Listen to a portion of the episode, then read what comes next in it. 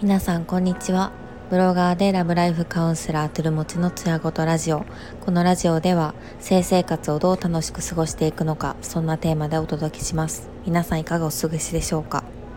今日は夜あのフレンチディスパッチっていう映画を見てきました。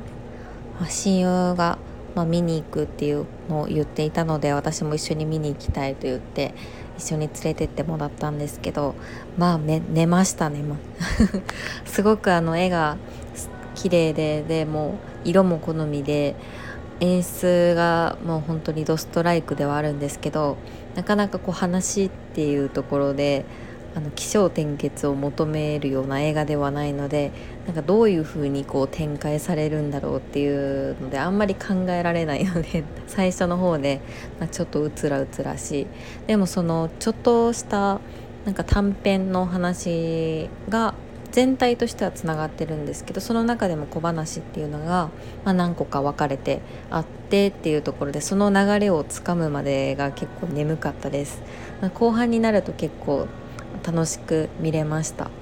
なのでなんかこう映画を見てなんか満足を得るぞっていう感じじゃなくてどっちかっていうとなんか美術を鑑賞しに行くみたいな感覚で見るとすごく楽しい映画でした。他の映画もねいろいろあるんですけどまあみんな意味がわからないっていう 評判なのでなんかそれも楽しむのがいいなって思いました。結構私も過去にミニシアターで働いたこともあったんですけど、まあ、フランスの映画ってなかなか眠たいものが多いですよね。すごく絵が美しいのでなんか視覚的に惚れ惚れしつつでも話は別にすっきりしないっていうこともあるなっていう勝手な私のにわかな印象でした。でも映画館でやっぱ映画を見るのって大事ですね。今回のフランス映画もちゃんと映画館でもう携帯を見ずに集中してみるっていうのが大事だなと思ってまたこういう映画を見に行きたいなっていうふうに思っております。はい、今回は、まあ、セックスを楽しみ続けるカップルの特徴っていうところであの前々回ぐらいにお話しした、まあ、ネットフリックスの「セックスと愛とグープ」っていうあの番組で、まあ、セクソロジストたちがさまざ、まなアプローチでカップルの性に悩みに向き合うっていうのが、まあ、面白かったっていうところなんですけどその感想をまた引き続きあの伝えできたらなと思っています。この番組結構見るのに考えながらメモ取りながら見てるのでの、まあ、ちょっとずつ、まあ、感想を共有できたらなと思います。前回はの官能区分っていうところのお話をしました。で最初に登場する、まあ、デイモンとエリカっていう2人のカップルのこう官能区分が、まあ、それぞれ違う可能性があるので、まあ、それをすり合わせていこうっていうことに挑戦していました。で官能区分についてのおさらいなんですけど人の性的思考っていうのはおおよそこう5つっていうところに分けられていて人によってその5つの中でも関心が高いものが違っているっていうそういう説明でした。1つ目がエナジーで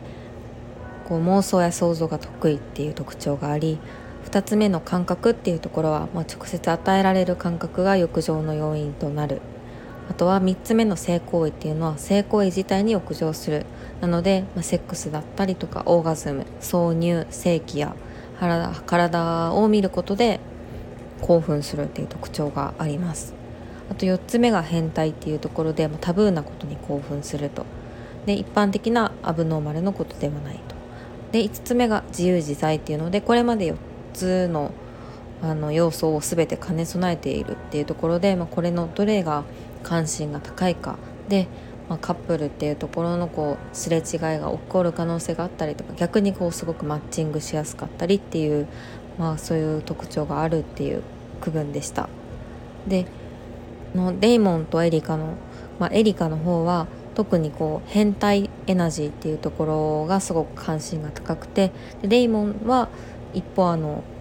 変態っていうところは最下位だったんですけど逆に性行為っていう直接的なこうあの性に関することに興奮するっていうなんかその違いがあるよねっていう話がありましたエリカ自身は変態とエナジーっていうところに関心が高いのでエリカには目隠しをしてもらって横になってもらってあのパートナーから刺激を与えたりとか一方自分で体を触ってもらうように指示をしていました。特にこう効果が高かったのは、まあ、目隠しをした状態でエリカの体全身にこうあのエナジーっていう要素に沿って体を触っていくなぞっていくっていうところですごく反応が大きかったのが面白かったです。で実際にこういうエリカがこう刺激を受けている様子にレイモン自身はそこを見て興奮する高揚していくっていう様子が映されていましたそのまあ変態とエナジーは似ているよっていう話をあのジャイアさんはしていてで妄想やこうゲームをすることでこうオーガズムや開放感を得やすい特徴があるっていう話もしていました。なのでこう物理的にセックスっていうところの行為をしなくても妄想とかでずっとこうセックスってものを楽しめるっていう特徴があるそうなんですよね。なんかこれってすごくお得な要素だなと思っていて、まあ、でも結構この変態とエナジーっていうところが高い日本人は多いような気もしています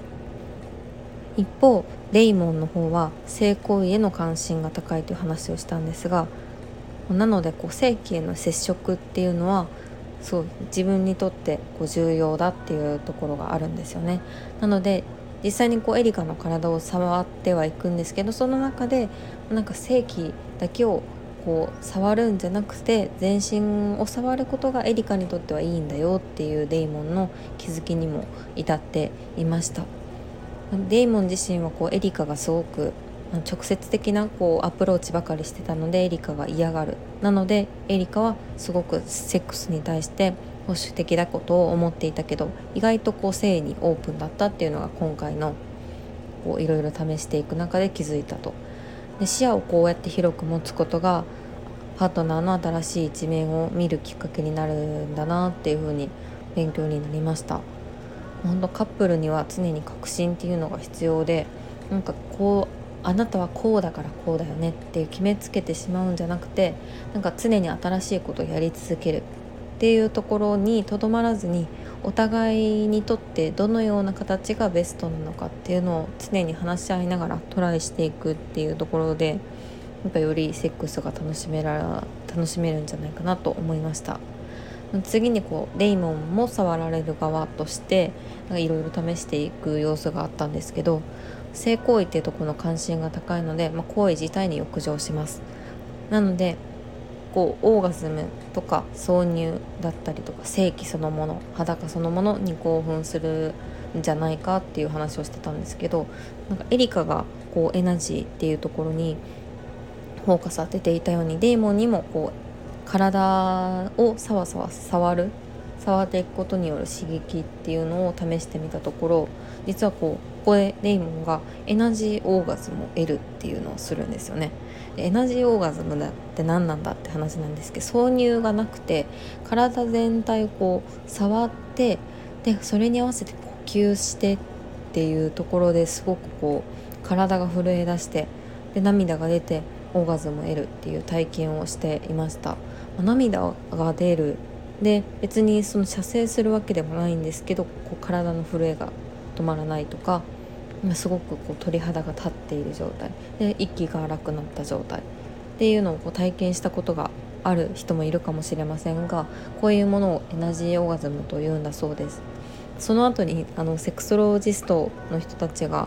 実際にそのエナジーオーガズムの得方っていうのをやってるんですけどその光景がまた衝撃的でなんかマジシャンが操っているような光景が広がってましたね。なんかこう2人で息を合わせながらこう手でハンドパワーで体をこうなんか起こす体に刺激を与えるみたいなのをやってたんですけど目隠しをした状態でもこう手ハンドパワーみたいなのを当てて それによって体が反応するみたいな実演しててちょっと言葉で説明が難しいので実際に見ていただきたいんですけどなんかそういう方法で得られるオーガズムってあるのかもしれないなっていう風に見ていて驚きました。あの実演みたいなのは日本だと日本だとちょっと怪しく見えてしまうのでなんか新鮮でしたね。なので、まあ、今回そういうなんか怪しいなと思いつつもでもやっぱそういう世界があるんだなっていうところで、まあ、受け止める姿勢っていうのがみんな必要じゃないかなと思っていて。で実際にこうあのデイモン自身は性行為ってところが事前の質問の結果だと高かったんですけど実際はこうエナジーっていうところにすごくオーガズムを得やすいっていうのが分かったんですよね。なので結果的に2人ともエナジーの要素が高かったので相性が良かったよねっていう結論に至っていました。なんかエナジーって言葉だとこういまいち想像がつかないんですがなんかいい言葉に置き換えれへんかなとなんか話を見てて思ったんですけどでもなんか確かに妄想とかで興奮できるって日本人すごく得意そうな気がするのでなんかこういう当てはめて自分の新しい性の価値観に気づくみたいな体験がもっと気軽にできたらいいなと思って何か私もちょっと診断みたいなものを作りたいなと思っています。今回のこうテーマに即して話すと、まあ、セックスを楽しみ続けるカップルの特徴としてはやっぱ常に革新を求め続けること新しい可能性を開いていこうとすることっていうところだったりとか、まあ、他のカップルのセックス事情を知るってなかなかない機会なんですけど今回のこのあの番組では他の他のカップルがどういうふうに、まあ、性の悩みについてこう話し合って解決に向かっていくのかっていうのをお互い見ているのですごく勉強になるし考えられる機会になっているなと思うのでこういう機会がもっとね日本にもあればいいなというふうに思いましたということで10分以上話してしまったんですが、はい、ここまでにしようと思います。ではありがとうございました。ではまた明日。